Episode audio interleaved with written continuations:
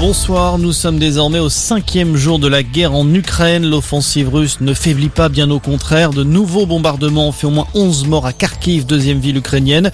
De son côté, la capitale Kiev est toujours encerclée. Des violences qui font douter d'une issue au conflit. Les négociations ont pourtant commencé aujourd'hui entre l'Ukraine et la Russie à la frontière biélorusse, alors que Kiev demande un cessez-le-feu immédiat et le retrait des troupes russes. Eh bien, le Kremlin exige la démilitarisation de l'Ukraine et la reconnaissance de la Crimée. Les discussions sont désormais pour aujourd'hui. Elles reprendront dans les prochains jours. Emmanuel Macron s'est lui une nouvelle fois entretenu au téléphone avec Vladimir Poutine. L'échange aura duré 1h30. Le président français a demandé à son homologue russe l'arrêt des frappes contre les civils et la sécurisation des axes routiers. Des points sur lesquels Vladimir Poutine a confirmé sa volonté de s'engager, précise ce soir à l'Elysée.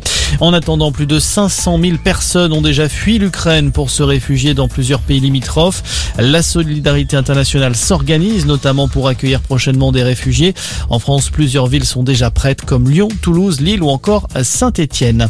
La guerre en Ukraine qui bouleverse également la campagne présidentielle en France. Emmanuel Macron annule son premier grand meeting prévu samedi à Marseille. Le président qui a déjà recueilli les 500 signatures ne s'est toujours pas officiellement déclaré candidat.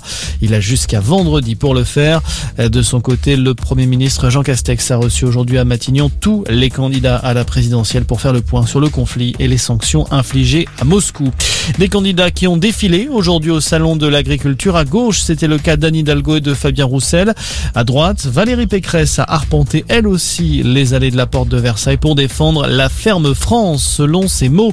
On termine avec un mot de rugby et cette grande première pour le 15 de France. Les Bleus feront leur tournée d'été au Japon. Rendez-vous en juillet prochain pour deux matchs contre la sélection nippone.